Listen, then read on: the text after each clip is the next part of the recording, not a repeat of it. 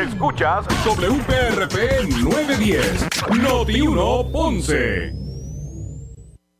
Uno Radio Group, Noti 1630 ni ninguno de sus auspiciadores se solidarizan necesariamente con las expresiones del programa que escucharán a continuación. La temperatura en Ponce y todo el sur sube en este momento.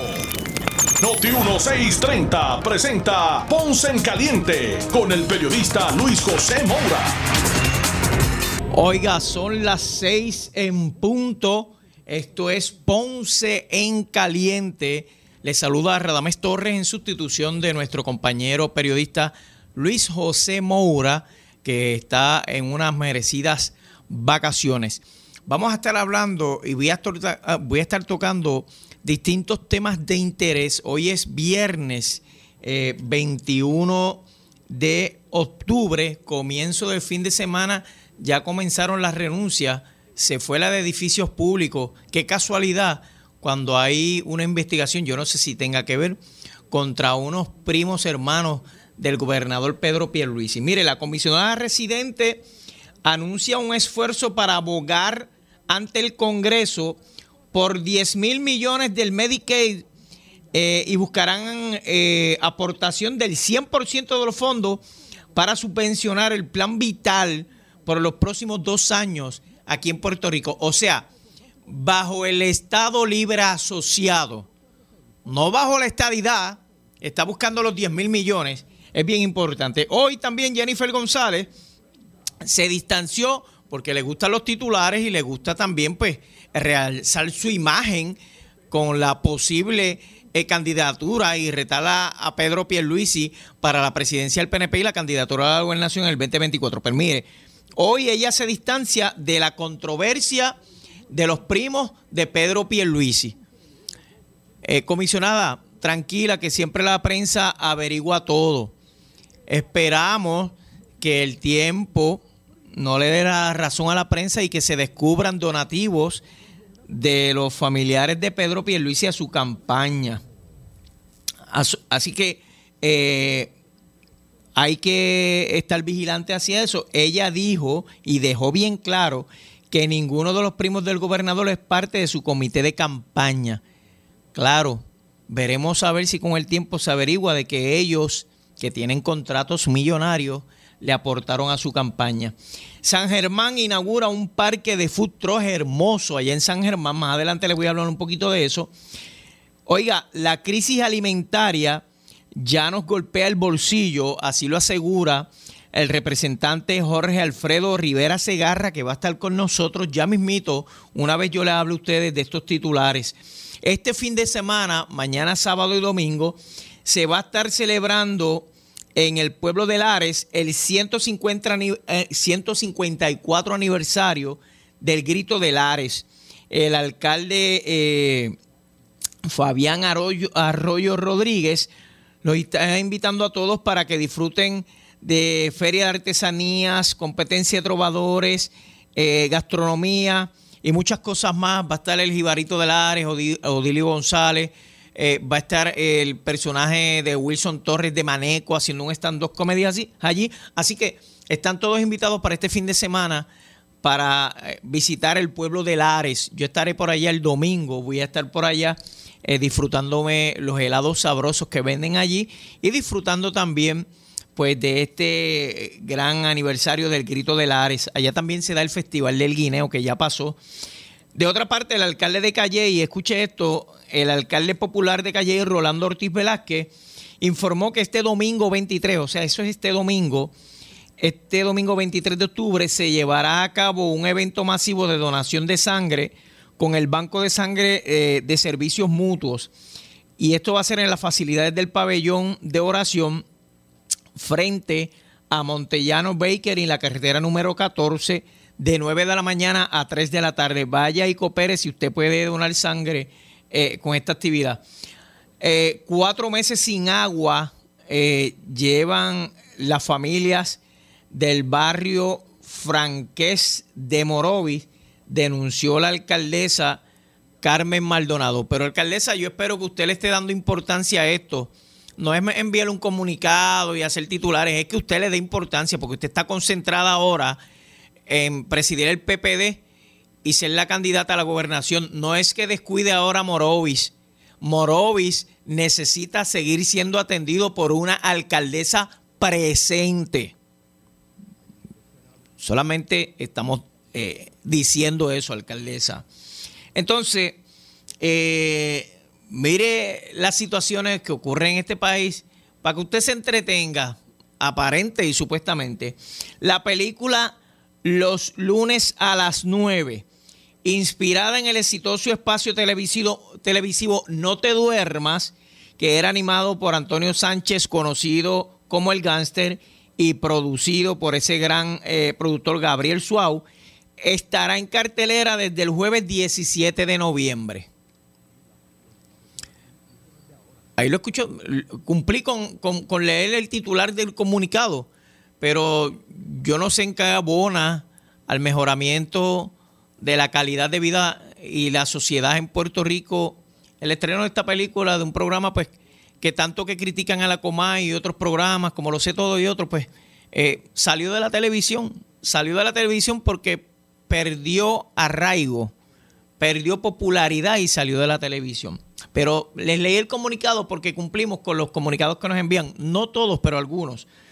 Alcaldes rojos y azules junto a miembros de la Cámara de Comercio, se reunieron eh, en Washington eh, anteayer, el miércoles, Centro de Energía Federal que estuvo en eh, dentro de la Autoridad de Energía Eléctrica se pueda resolver lo que sea que esta señora vino a buscar titular, pues vino a complacer al presidente Biden, que le dijo, mira, vete para allá, que la situación allá está bien difícil.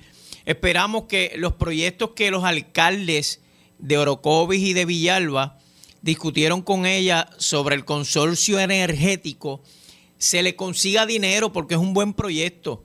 Nosotros esperamos que pueda cambiar la visión de la Junta de Control Fiscal y que usted y yo no tengamos que pagar 23 dólares mensuales por 50 años para poder pagar la deuda de la Autoridad de Energía Eléctrica, que son miles de millones de dólares. Así que nosotros esperamos que más que titulares de que estuvo una señora que dirige eh, el Departamento de Energía Federal, que, se resuelva, que donde está la palabra está la acción y que donde está la palabra eh, se resuelva la situación. Esto es en caliente, Ponce en caliente. Te saluda Radamés Torres. Puedes seguirnos a través de nuestras redes sociales como Noticias RTZ. Responsablemente estamos cubriendo noticias a través de todo Puerto Rico, publicando comunicados de prensa en todo momento, una seriedad con la que llevamos esta página de noticias. Así que puedes seguirnos en Facebook, en YouTube, en Twitter y en Instagram como Noticias RTZ. Antes de entrar con el representante, tengo una nota que me deja la administración aquí de Noti1 en Ponce de una dama que trajo a la atención de Luma, a la atención de la Autoridad de Energía Eléctrica, el que residentes de Brisas del Caribe, eh, la calle 24, está completamente desactivada, no hay luz y hay gente enferma, hay gente que necesita la luz para la máquina de la terapia que usan eh, por aquello de las neas del sueño. Eh, hay personas diabéticas, eh, hay personas con diversas condiciones de salud. Y si alguien de Luma nos está escuchando, e incluso si el alcalde o alguien del municipio o cercano al alcalde nos está escuchando, yo sé que no es problema del alcalde eh, para que lo resuelva, pero el alcalde es el alcalde, es la figura principal, puede abogar por estos residentes de Brisas del Caribe, la calle 24 alcalde, algún funcionario del municipio que pueda llevarle esta información a Luma y a la Autoridad de Energía Eléctrica para que le resuelvan la situación. Seguimos confrontando problemas con la energía en casi todo Puerto Rico. En casi todo Puerto Rico. Hace poco el representante, eh, según un representante que hizo unas expresiones, yo creo que fue José Cheyito Madera, sobre que aquí estaban eh, tratando de plantearle problemas con la generación o la distribución para hacer una PP y, privatizar lo que queda de la Autoridad Eléctrica. Y, yo no lo dudo, yo no lo dudo porque si todos los días estamos teniendo problemas, todos los días hay problemas con la generación, con la distribución, y el pueblo de Puerto Rico es el que paga las consecuencias, pero le quieren eh, imponer a usted y a mí el que paguemos esa deuda y ese desastre que dejaron dentro de la autoridad eléctrica, eh, 23 dólares mensuales por 50 años. ¿Usted sabe lo que es eso? ¿Usted sabe lo que es eso en su presupuesto cuando ahora mismo la inflación, la situación como estamos atravesando en el país, a veces el sueldo a nosotros no nos da ni o para medicamentos o para pagar el carro o para pagar la luz, el agua o para la escuela o para gastos médicos. Así está la inflación. Y hablando de la inflación, tengo en la línea telefónica porque el representante eh, José Alfredo eh, Rivera Segarra eh, hizo o envió un comunicado de prensa de que la crisis alimentaria ya nos está golpeando el bolsillo y nos va a seguir golpeando. Mire, hay aumento en el huevo, en la leche, hubo aumento en el pan, se prevé aumento también en el guineo, en el plátano, por lo que nos ocasionó Fiona. Pero aquí está el presidente de la Comisión de Agricultura de la Cámara de Representantes. Representante, bueno, buenas, buenas tardes. Buenas tardes, buenas tardes a ti y a todos los escucha que nos pueden estar escuchando en esta noche. Bueno, representante, eh, usted está siguiendo bien de cerca todo lo que pasa en la agricultura en este país y usted ha hecho unas expresiones de que la crisis alimentaria cuando hablamos de alimentos, no estamos hablando de que hay crisis en los fast food ni nada de eso. La crisis alimentaria que estamos experimentando es bastante preocupante, según usted. Sí, este, nosotros desde el 17 de abril, para ser específico, comenzamos como comisión a advertir, a llevar un mensaje al país de, lo que se aproximaba de la de cómo la cadena de, de, distribución a nivel mundial y local se iba a ver trastocada tanto por la guerra, el cambio climático, la inflación y bajo el panorama en que nos encontrábamos en aquel momento hasta el día de hoy, pues tenemos que decir que el, tiempo nos dio la razón y que todo el panorama que nosotros estamos enfrentando como isla, como país, nos va nos está, nos está, nos está dando duro. Y nos va a dar duro si no tomamos una serie de, de planes y comenzamos a, a prepararnos como país. Y como usted bien decía en la introducción, ya vemos que no es imposible casi comprar una docena de huevos. Cuando tú miras un paquetito de jamón American, por ejemplo, que es una marca que tal vez no es de caridad, está 8.49 en los supermercados, un aceite para cocinar a 12, a 12, a 14 dólares y así sucesivamente. Y tenemos que como país comenzar a dialogar esto y yo me alegro por el espacio que me estás dando, verle la oportunidad para que el pueblo continúe escuchando y preste atención a este tema. Lo que nosotros estamos haciendo con mucha responsabilidad, no es con pánico, no es que salgamos a vaciar los supermercados, sino que miremos el panorama y que entiendan que es una crisis alimentaria.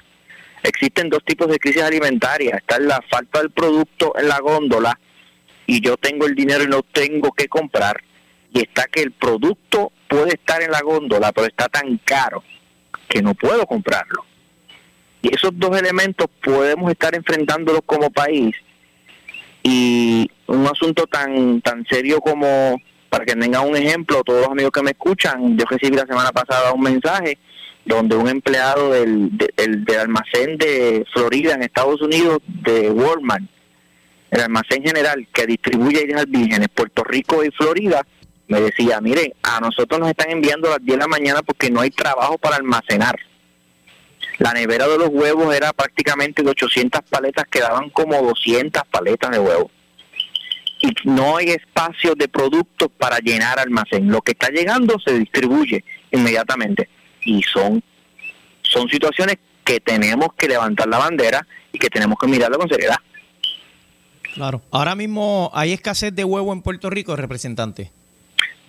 no es que exista escasez, es que estamos Estados Unidos está enfrentando una enfermedad en los pollos que está, haya matado más de 50 millones de pollos y adicional a eso existe el aumento en todos los productos para alimentar las gallinas el maíz aumentado, todos los productos que utilizan para, para alimentar las gallinas para que puedan producir, todo ese efecto que también tiene que ver con la crisis alimentaria, porque como yo te vengo explicando, existe ese problema en la cadena de custodia, hay en esa cadena de custodia eh, recibe algún impacto tanto de guerra, inflación, cambio climático, el efecto lo vamos a ver en el producto final. Y ese es el aumento que tenemos en, en, en el costo de huevo. Nosotros tenemos ocho ocho plantas de, de, que producen huevos a nivel de toda la isla, el huevo del país se está produciendo, no hemos tenido problema de que exista una escasez de huevos, es el precio el que está, está alto por las situaciones que te acabo de explicar. Y son una de las cosas que nosotros tenemos que entonces ver, porque no todo el puertorriqueño de la realidad de, nuestro boricua, sobre todo en mi distrito que yo represento, tiene la capacidad para gastar nueve dólares en una docena de huevos. esa es la realidad. Aquí tenemos personas en Puerto Rico que no tienen la capacidad económica para comprar cada dos días una docena de huevos de 9 dólares o 10 dólares. Claro.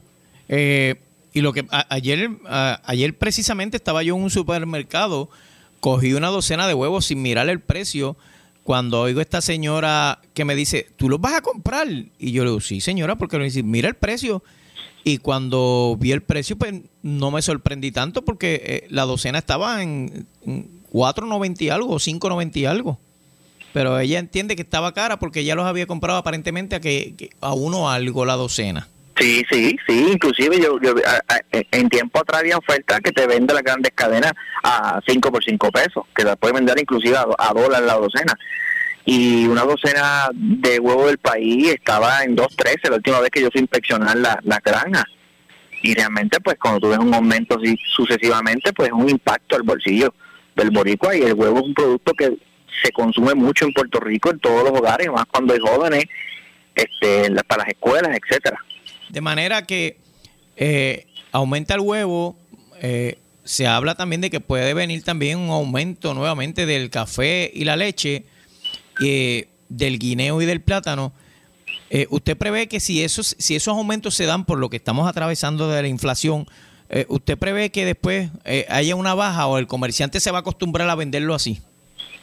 Bueno, puede, podemos pueden existir varios panoramas y uno uno de esos es que tú como que tú planteas que el comerciante se acostumbre, pero tampoco podemos recostarnos sobre que nos vamos a acostumbrar y que cada hogar haga el ajuste porque la realidad del borico económicamente en cada hogar individual no es esa. O sea, ya ya el, el dólar no no podemos estirarlo más porque la inflación vino poco a poco y no esperábamos el panorama de la guerra la guerra sube el tono y trastoca la cadena de custodia y realmente mm, no vamos a poder acostumbrarnos porque va a escasear los alimentos en el en cómo vamos a nivel mundial y cómo se está viendo el efecto en diferentes situaciones de la, de la isla con respecto a, a, la, a la cadena de distribución, vamos a enfrentar una crisis alimentaria como la que expliqué. Puede existir el producto y no tengo el dinero para comprarlo, o no o escasear producto aunque yo tenga mucho dinero. Fíjese, sin embargo, eh, puede, puede que haya remedio porque precisamente usted estuvo con jóvenes estudiantes de agronomía que llegaron allí al Capitolio y hablaron sobre la importancia de la agricultura sustentable. ¿Nos puede explicar sobre eso? Sí, mira, nosotros estábamos discutiendo ayer un proyecto de nuestra de nuestra autoría, que es el proyecto de la Cámara 1479, que busca que se reconozca y se le acredite a, la Universidad de Puerto Rico ese bachillerato de, agricultura sustentable para que puedan adquirir la licencia de, agrónomo. Ese, ese es la médula del, proyecto. Y en la discusión pudimos este eh, eh, explicarnos a, mayor brevedad en medio de estaba el colegio de, agrónomos estaba la universidad de, Mayagüez estaba un sinnúmero de, instituciones importantes que tienen que ver con la agricultura.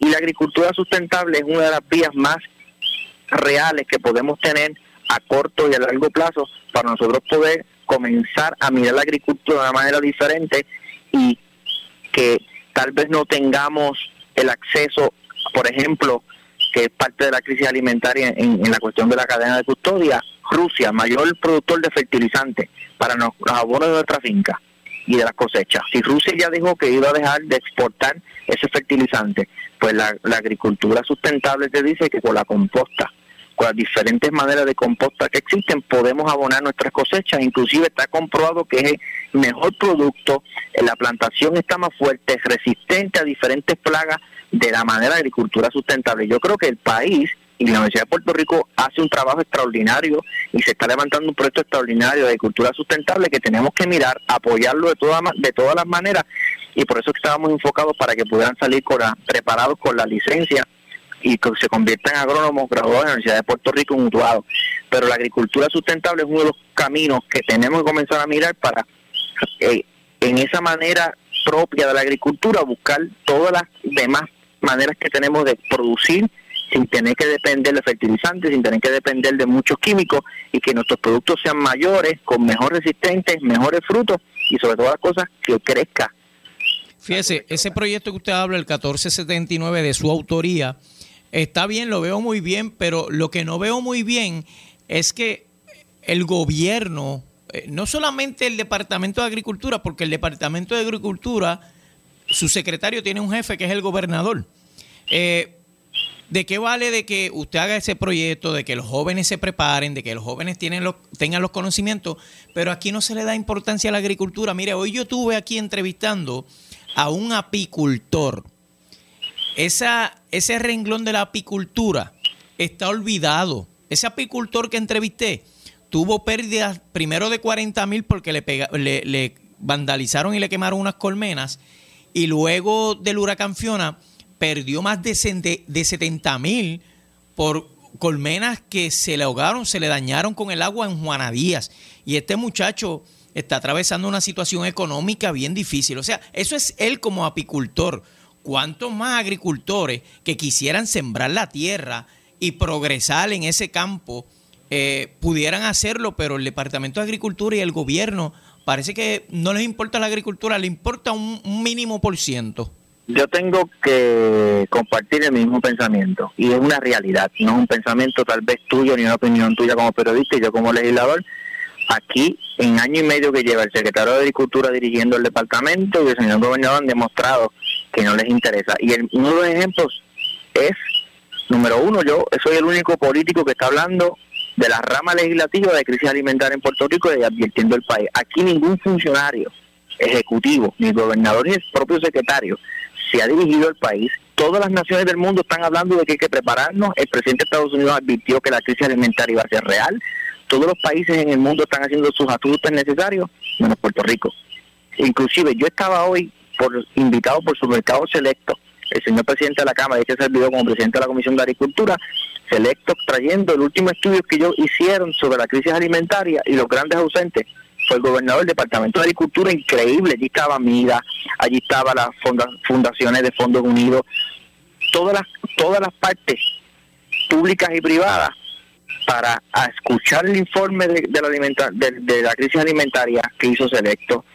Qué podemos hacer, qué, qué, estamos haciendo y que no esté el Departamento de Agricultura un tema tan importante, ese es el, mejor, último ejemplo que te puedo dar de que no le interesa la agricultura. Inclusive yo tener que escuchar de las bocas del secretario de Agricultura en una vista pública que yo hice de seguridad alimentaria, que el presidente de Estados Unidos se había equivocado al pronunciar que la crisis alimentaria iba a ser real. O sea, y tú escuchas semejante atrevimiento decirlo, tenemos un, secretario totalmente alejado de la realidad que vive el agricultor, totalmente en una burbuja que él dice que aspira a un 50% de producción local. ¿Cómo? Él no explica cómo lo vamos a hacer. Al día de hoy yo estoy esperando. Pero 50% de producción local de qué? ¿De qué producto?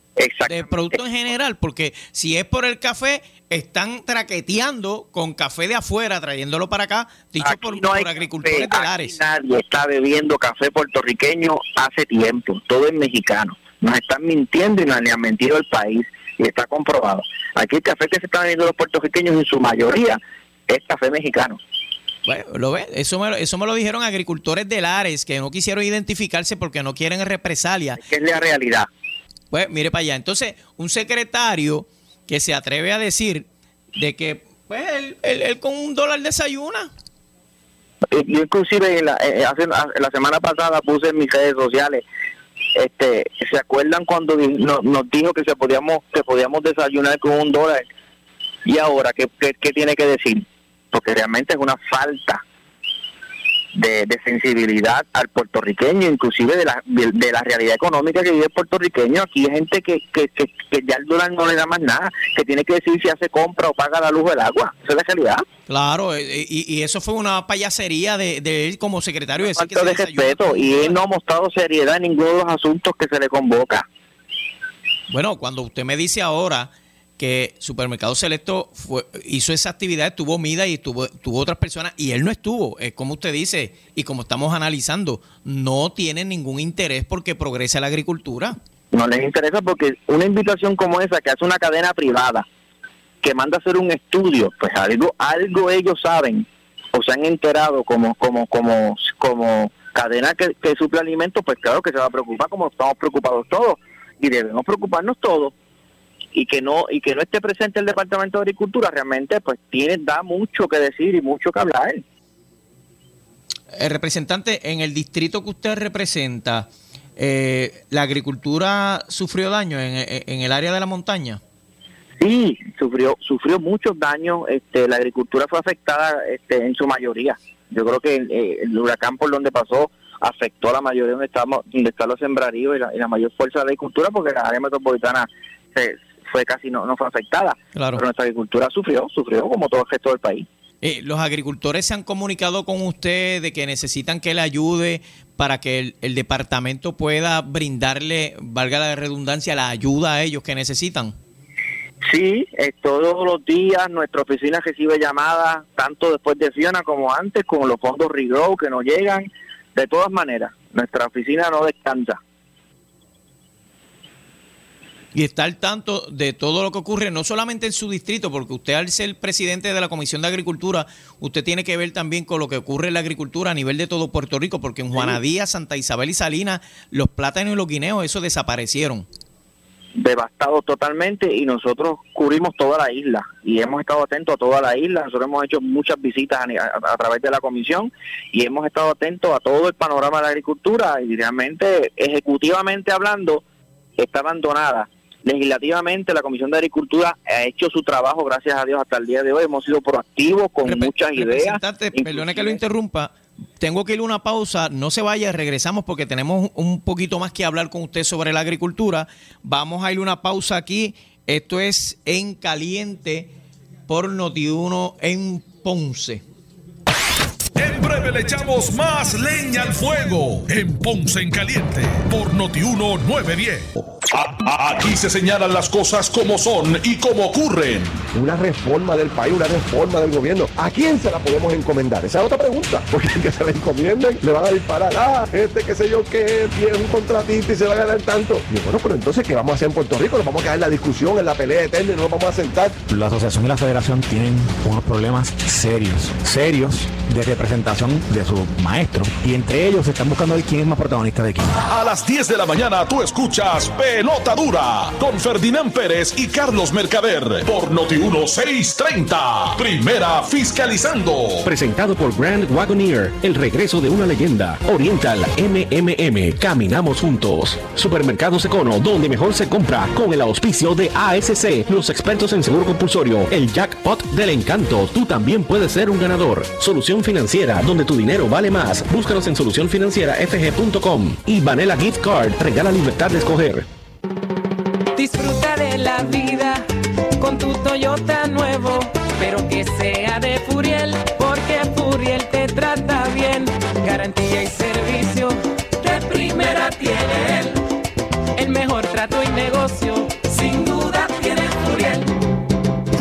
Toyota, Bayamón 625-5700, Río Piedra 625-3000, Ponce Bypass 284-2020. Si se trata de un Toyota, primero venga Furiel. Por primera vez, Camarero Beer Fest. Comienza la celebración del Camarero Beer Fest. Ven a degustar tu cerveza y comida favorita en el Downtown Garden. El evento que estabas esperando. Camarero Beer Fest. Disfrutarás de nuestras terrazas de la mejor vista a las carreras y música en vivo de las bandas Magallanes y Black to the 80s. Te esperamos los domingos 23 y 30 de octubre a partir de las 2 de la tarde. Entrada y estacionamiento gratis. Con el auspicio de Walmart, Coors, Texaco, Bacardi, Doors, Grey Goose y Patrón. Necesitas una enfermera, una ama de llave, necesitas un médico, pañales desechables, suplemento alimenticio o medicamentos. En Hospicio La Paz podemos ayudarle. Hospicio La Paz le provee a cada paciente de enfermedad terminal todos los servicios de cuidado médico en su hogar, a la vez que le ofrece apoyo y soporte emocional y espiritual tanto al paciente como a sus familiares. Hospicio La Paz. Llame gratis al 1-800-981-0032. 1-800-981-0032. ¿Sufres de hemorroides y no sabes qué hacer? Ahora hay una opción. En AR Institute of Gastroenterology tenemos un tratamiento sencillo, eficaz y sin dolor para tratar las hemorroides. El sistema O'Regan es una alternativa sin cirugía para tu problema de hemorroides. Toma solo unos minutos y puedes regresar a tu rutina normal el mismo día. Dile adiós a las hemorroides. Visítanos en el edificio Barra Ponce Bypass, oficina 806 o llámanos a AR Institute of Gastroenterology para una cita al 787-259-8200. 259-8200. Llega la venta para pelos a Henry Motors. Llegaron los modelos 2023, la nueva Nissan Rogue y la Nissan Kicks. Liquidación de las pickups Nissan Frontier 2022 con 1.500 dólares de bono. Solo mientras dure. Es la venta para pelos de Henry Motors. La Avenida Las Américas de Ponce y Henry Motors en el Ponce Bypass. 787-418-3444. 787-418-3444. Cuando el mundo entero escucha este sonido, representa el inicio de la Navidad. Su voz y su trombón han viajado el mundo entero. Y el 17 de diciembre llega el Coca-Cola Music Hall. Willy Colón en concierto, celebrando el 52 aniversario de Asalto Navideño y sus éxitos. Un evento para la historia. Compra tus boletos ahora en tiquetera.com. Produce Alexandra Fuentes. Somos Noti 1630. Noti 1630. Primera fiscalizando. El área sur está que quema. Continuamos con Luis José Moura y Ponce en Caliente por el 910 de tu radio. Estamos de regreso. eh, esto es Ponce en Caliente. Le saluda Radamés Torres en sustitución del compañero Luis José Moura. Puede seguirnos en nuestras redes sociales como Noticias RTZ en Facebook, en YouTube, en Twitter, en Instagram. Y estamos dialogando, estamos hablando sobre agricultura con el representante Jorge Alfredo Rivera Segarra. Alfredo, eh, representante, quedó hablándonos sobre cómo la comisión que usted preside de agricultura ha trabajado con la agricultura a nivel de todo Puerto Rico. Sí, y, y una de las cosas que el país debe enterarse que hoy radicamos fue el proyecto de la Cámara 1538, que, que crea un fondo especial de 350 mil dólares que va destinado a las estaciones experimentales de Puerto Rico para crear un banco de semillas, porque si queremos hablar de crisis alimentaria y seguridad alimentaria, para crear seguridad alimentaria tenemos que tener que sembrar.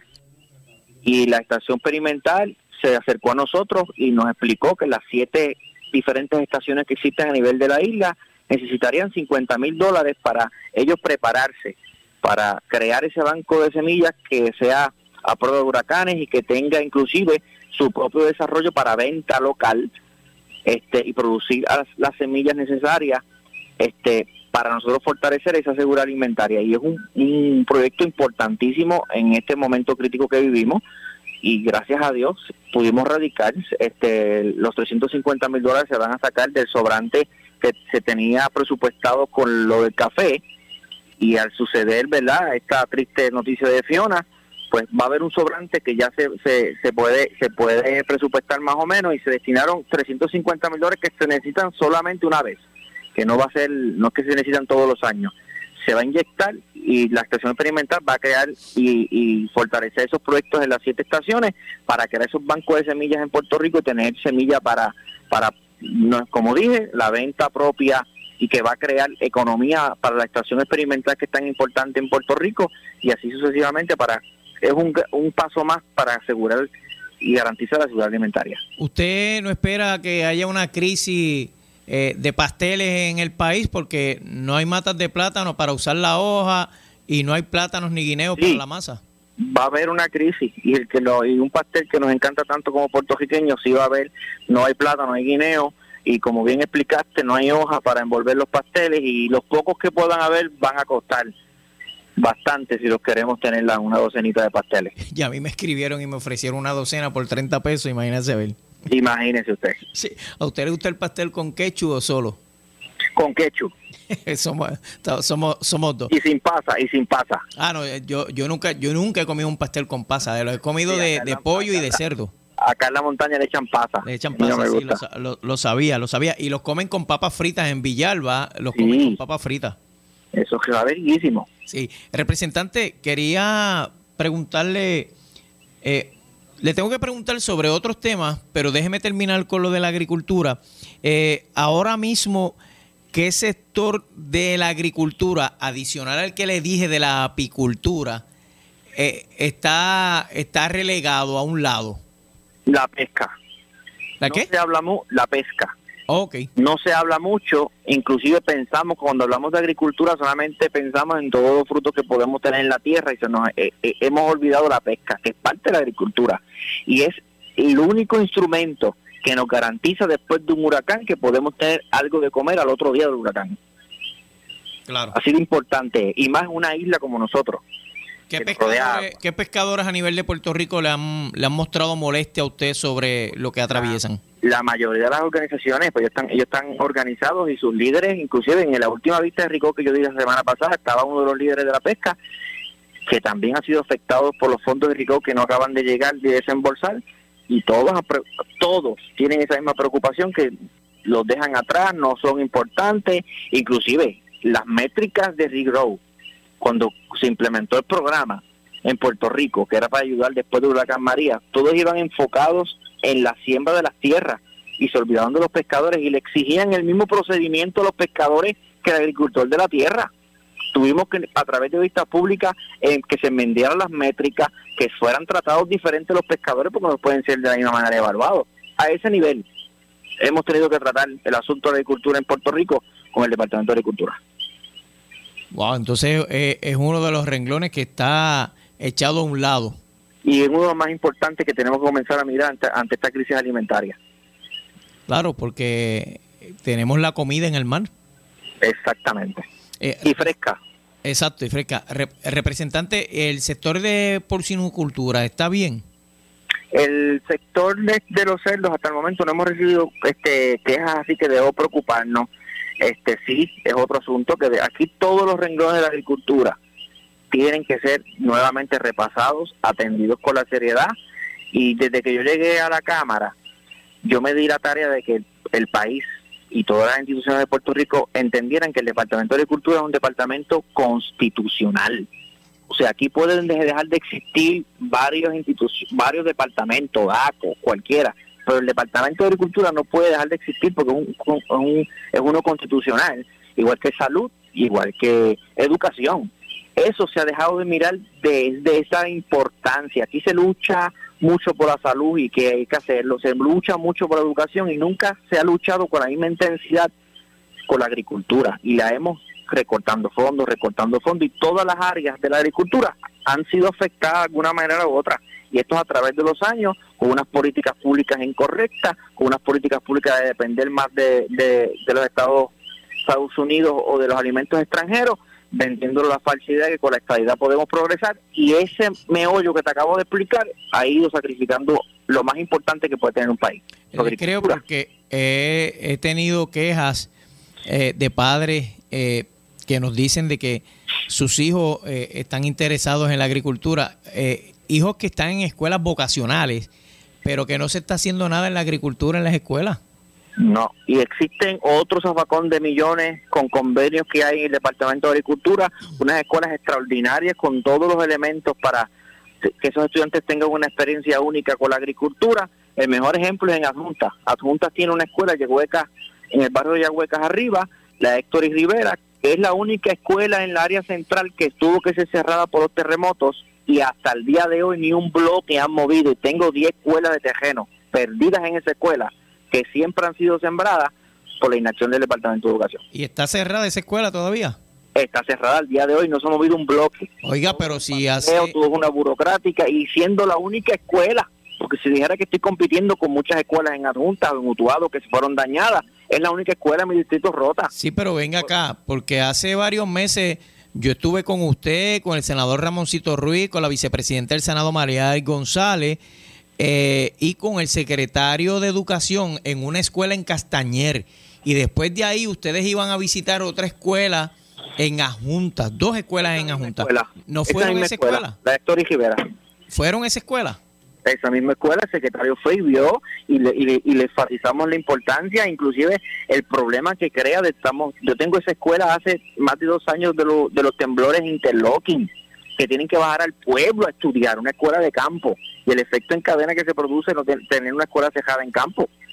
Bendito, entonces fueron a figurear y para que la prensa los cogiera allí, mira, reuniendo y no hicieron nada. Vendiendo fal, vendiendo fal, hasta el día de hoy les digo, la última comunicación que tuve con el secretario preguntándole qué estatus estaba, da la casualidad que me contestó a las 7 de la noche diciéndome que acababa de firmar la orden para OGP para que desembolsara y comenzara el proceso del, contrato. Dios mío. Después entonces el pueblo se queja y el pueblo los tilda de esto y lo otro, y entonces el pueblo es malo. Exactamente. Representante, vamos a unos temas que me interesa dialogar con usted. Usted es popular, ¿verdad? 100%. Eh, le voy a preguntarle varias cosas. Usted me contesta con toda sinceridad que, que siempre lo ha caracterizado. ¿Usted tiene intenciones de retar al alcalde de Junta en unas primarias por el Partido Popular para la alcaldía de ese pueblo? Nunca. Y el que diga y el que diga lo contrario miente ni el que diga lo contrario miente. Jorge Alfredo va para la Cámara de Representantes cuatro años más. ¿Y usted está satisfecho con el trabajo que está haciendo el alcalde de la Junta, José Gran Soto, e incluso usted se lleva muy bien con él? Absolutamente. El que diga lo contrario está mintiendo y está tratando de, crear problemas entre ustedes dos. Que no existen. Él está haciendo su trabajo como alcalde y nosotros en la Cámara de Representantes siendo los colaboradores y los facilitadores de los cuatro municipios que represento. No tengo preferencia con ninguno de los cuatro. Hemos sido tratados justamente con los cuatro. ¿Cuáles cuáles cuatro usted comprende? El alcalde de Adjuntas, el alcalde de Lares, el alcalde de Utuado, el alcalde de Ayuya. Ok. Eh, representante, ¿qué le parece toda la situación que está atravesando su Partido Popular Democrático, que está, es el Partido del Fuego, el Partido de la Pava, el eh, Fuego Popular para aquí, Fuego Popular para allá? Pero la percepción que hay eh, acá atrás en el pueblo de Puerto Rico es que tantos problemas que estamos enfrentando como puertorriqueños, como sociedad, y los líderes de, del partido que aspiran a gobernar nos están peleando entre ellos. Pero mira, es un asunto que, que, es lamentable. Este, nadie puede estar diciendo que, que, es saludable.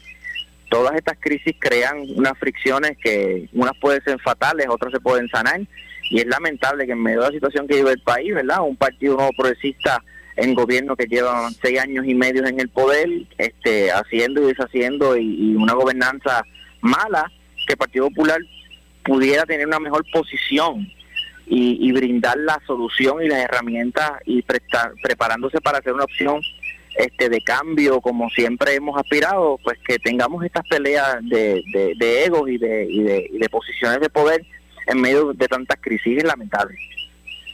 Hay un hecho de protagonismo ahí porque todo todos están peleándose porque yo soy más famoso, porque salgo más en programas de radio, en programas de televisión, yo soy la que debe ser la líder, en este caso la alcaldesa de Morovi, o yo soy el líder, y hay una situación tan y tan difícil que, que se llega hasta personalismo y hasta faltas de respeto, y como le dije, el representante, acá el pueblo de Puerto Rico, buscando a ver cómo se le resuelve lo de la luz, lo del agua. Claro. Eh, yo le tengo yo le tengo que decir a mi liderato del Partido Popular que yo también pertenezco, ¿verdad? De alguna manera u otra, pero no estamos directamente en ese en ese hecho de ahora. Esto es un hecho de la Junta de Gobierno que, que, que ha creado que para proyectos grandes no podemos tener actitudes pequeñas.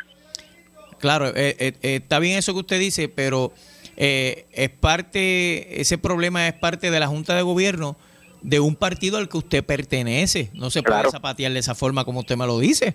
Y tenemos, y el, y el llamado que hacemos es un llamado al orden, a que tenemos, que el presidente tiene la responsabilidad de detener esto, que es el que tiene la máxima autoridad de un llamado al orden y que realmente la Junta de Gobierno vuelva a sentarse y tenga la capacidad y el entendimiento de poder escucharse como gente adulta y que sobre todas las cosas no olvidemos la razón de ser del Partido Popular, que es la gente de este país que está pasando por su peor momento. Pues el Partido Popular tiene que entonces, de la misma manera que se levantó en el 38, en el 42 y en el 48, tener las mismas agallas, de dejar los egos a un lado, pararse de frente, organizarnos y dejar los egos a un lado y decirle al país, estamos preparando, nos estamos preparando para dar lo mejor.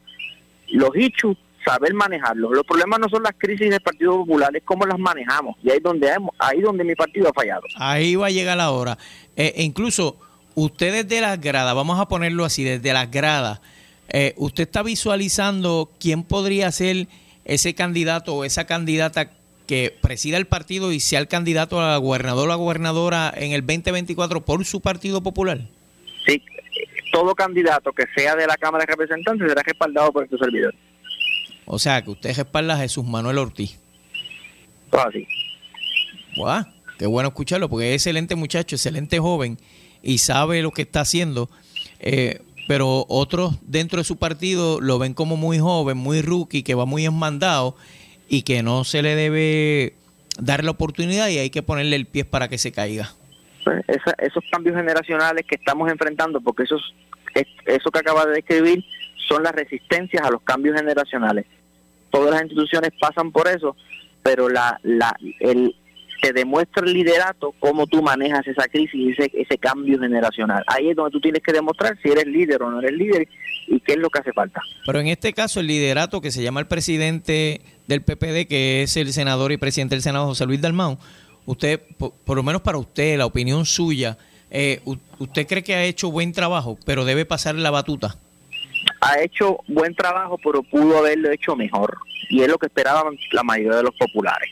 Esa es la realidad. Pudo haberlo hecho mejor y tiene la oportunidad de hacerlo mucho mejor, pero tiene, hay que pasar la batuta. A nuevas generaciones. Las nuevas generaciones. ¿Usted ve un potencial desarrollo para un candidato comisionado a Héctor Ferrer Jr.? Héctor Ferrer Jr sin duda tiene tiene toda la capacidad para un convertirse en un candidato a comisionado residente. En mi opinión personal, debe esperar cuatro años más en la Cámara. ¿Cuatro años más? Cuatro años más en la Cámara debe, debe, debe esperar. ¿Y a quién usted entonces favorecería? ¿A Pablo José Hernández Rivera, el hijo de Hernández Mayoral, nieto de Hernández Colón? A Pablo José, este, estuviéramos respaldando si se, si se hace disponible, claro que sí. Oh, pues, pues, espérese, representante, oiga lo que le voy a decir. O sea, un muchachito que no se ha enfangado los tenis con usted en el campo. Un muchachito que no ha ido una crecida de río. Un muchachito que simplemente es un blanquito con títulos y un muchachito que es el nieto de abuelo y el nene de papi. Entonces usted me está diciendo con un representante que ya está haciendo trabajo, bueno o malo, el representante eh, Héctor Ferrer, usted aspiraría, eh, usted esperaría que esté cuatro años más. Entonces un muchachito que no ha dado un tajo en defensa propia porque Claro que cualquier muchachito de 14 años o de 12 años ha recogido chavo por el partido, pero este Yo joven, no tengo nada en contra de él. Este joven no se ha enfangado los tenis con usted en la agricultura ni en otro sitio, ni ha ido a, campos a hacer nada. Eh, esa es una de las esa es una de las debilidades que tiene él como como posible aspirante y como posible candidato y la invitación es que si desea aspirar a cualquier puesto que se enfangue como nos hemos enfangado la mayoría de los que hemos llegado ahí que comience desde ahora no desde, no, no, un escritorio, definitivamente yo comparto su opinión. Claro, eh, y no enviando comunicados y no haciéndose el más vocal en cada uno de los medios, porque de verdad que no entiendo qué, qué aportación. Usted, usted es un nuevo representante, pero usted ha hecho un trabajo eh, encomiable en la Comisión de Agricultura y como legislador de, de sus cuatro pueblos. Pero este muchacho ni tan siquiera eso. Eh, y no estoy hablando de que se ame a la persona y nada, pero para uno aspirar a una posición dentro del partido político, debe haberse fajado. político le falta, le falta que haga ese trabajo, definitivamente. Representante, gracias por haber estado con nosotros, muy amable de su parte. Gracias a usted y gracias por la oportunidad y Dios bendiga a Puerto Rico y que la gente sepa que desde la Comisión de Agricultura estamos haciendo nuestro trabajo, cumpliendo con nuestro deber y, y encargándonos de que el país entienda los tiempos que nos ha tocado vivir y cómo enfrentarlos. Eh, eh, representante, lo voy a estar llamando el fin de semana porque para la próxima semana lo vamos a volver a entrevistar, pero lo llamo el fin de semana para coordinar. Claro, claro que sí. Gracias por estar con nosotros. Era el representante eh, de la Cámara, presidente de la Comisión de Agricultura, Jorge Alfredo Rivera Segarra. lo escucharon ustedes, él apoya a la sangre nueva, en este caso a Jesús Manuel Ortiz, eh, para presidir el Partido Popular Democrático y una eventual candidatura a la gobernación por ese partido en las elecciones del 2024. Vuelvo a repetir, antes de seguir con otro tema que quiero traerle, los residentes de Brisas del Caribe, calle 24, se necesita que se repare la situación en la calle. Están a oscuras, están a oscuras. Y eh, hay personas enfermas, eh, hay personas con condiciones de salud, hay niños como en todos lados eh, y es bastante incómodo, es bastante incómodo que llegó la luz y ya se ha ido en esa calle por completo. Están experimentando problemas de voltaje también. Así que si alguien del municipio está escuchando, dígale al alcalde que llame a la gente de Luma y que vaya y bregue en la calle 24 de Brisas del Caribe, aquí en Ponce. Esto es una nota que nos dejaron tempranito en la mañana aquí eh, en el estudio de Noti1 en Ponce en Caliente con este que les habla, Radamés Torres, en sustitución del compañero Luis José Moura. Puede seguirnos en nuestras redes sociales. Vaya a Facebook ahora un momentito y dele seguir a Noticias RTZ, Noticias RTZ2, o en Instagram, o en Twitter, o en YouTube. En YouTube te puede ir al canal nuestro de YouTube, que en ese canal subimos videos y cosas que hablamos que no, las podemos colocar en Facebook y en YouTube. Usted le da a suscribirse a nuestro canal y a la campanita y se entera de los temas que nosotros traemos todos los días en nuestro canal de YouTube, Noticias RTZ. Recuerde, como les dije, que mañana, mañana sábado y el domingo se va a estar celebrando el 154 aniversario del Grito de Lares. El alcalde Fabián Arroyo Rodríguez los está invitando para que vaya a disfrutar de una feria de artesanía, eh, competencia de trovadores, eh, música en tarima, gastronomía, el show de eh, El Jibarito de Lares, el show de Wilson Torres de Maneco. Así que están todos invitados para este fin de semana. Vaya y pueda disfrutar del 154 aniversario del Grito de Lares. Va a ser en la plaza pública, allí en el casco urbano de Lares. Vaya usted para que disfrute. Yo espero estar con la familia por allá el domingo y disfrutarme ese día. Eh, en base a lo del agua, quiero recordarle que la alcaldesa de Morovis, eh, Carmen Maldonado, eh, ha enviado un comunicado de prensa anunciando de que ya van cuatro meses sin el agua potable constante para las familias en el barrio franqués de Morovis. Entonces la alcaldesa ha pedido que para que esto se solucione, Doriel Pagán tiene que irse de la autoridad de acueducto. Esa es la solución a los amigos de Morovi, que se vaya Doriel Pagan. Pues eso es lo más fácil. O sea, usted hace titular y usted se vuelve vocal pidiendo renuncia. Alcaldesa, ¿y, y, qué se va a hacer? ¿Qué plan B usted tiene? El, el, director nuevo ejecutivo, la directora nueva ejecutiva que venga, viene con una varita mágica, estilo las películas de fantasía. llegué yo! ¡Bling! Ya resolví la situación. Oiga, los políticos deben ser un poquito más responsables. Y para, para buscar agradar a los periodistas y, a los titulares, no tienen que estar pidiendo renuncia porque no resuelve nada. No resuelve. Que Doriel Pagán se vaya hoy de la AAA no resuelve nada. Simplemente después ella levanta la mano. ¡Ay! Se fue. Se fue porque yo le pedí la renuncia. Mire qué poder tengo. Sacó gente del gobierno, pedí el poder para que se para que se fuera de la AAA, Doriel pagan. Entonces, y las familias siguen sufriendo con el problema. Porque vuelvo y le digo, el nuevo presidente, el nuevo director ejecutivo, la nueva directora ejecutiva va a venir con una varita mágica para resolverle los problemas que confrontan, eh, que confrontan estas eh, familias ya por cuatro meses con el agua.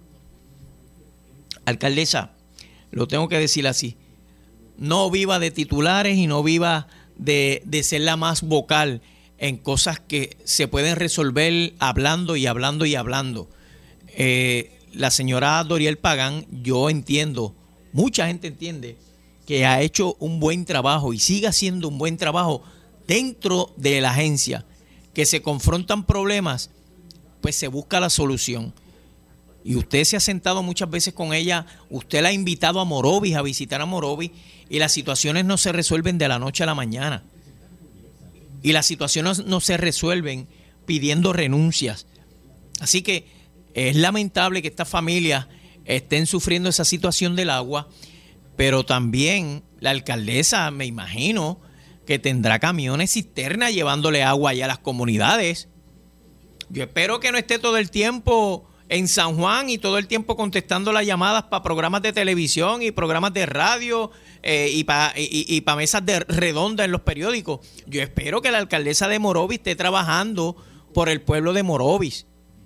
Esperamos que así sea. Y esperamos que le solucione los problemas a esa comunidad y otras comunidades que están enfrentando el problema del agua.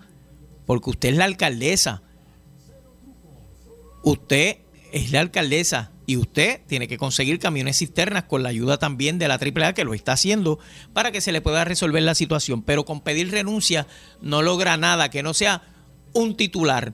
Un titular al otro día en las páginas de los periódicos o en las páginas de internet o en los titulares de, los programas de noticias de la televisión. Así que, señora Carmen Maldonado, más que pedirle una renuncia, yo entiendo de que se debe de, trabajar, se debe buscar más unidad eh, y menos titulares y menos protagonismo, porque si esa es la forma de usted buscar el protagonismo para competir en unas primarias del Partido Popular Democrático y ganar, pues eh, el pueblo que la elija, pues que responda después a ver cómo usted trabajará si llega a ser gobernador y si llega a ser la candidata a la gobernación.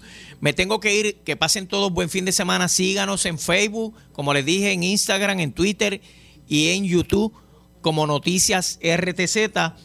Estaremos escuchándonos nuevamente aquí en Ponce en Caliente el próximo lunes a las 6 de la tarde. Uno Radio Group, Noti 1630 ni ninguno de sus auspiciadores se solidariza necesariamente con las expresiones del programa que escucharán a continuación.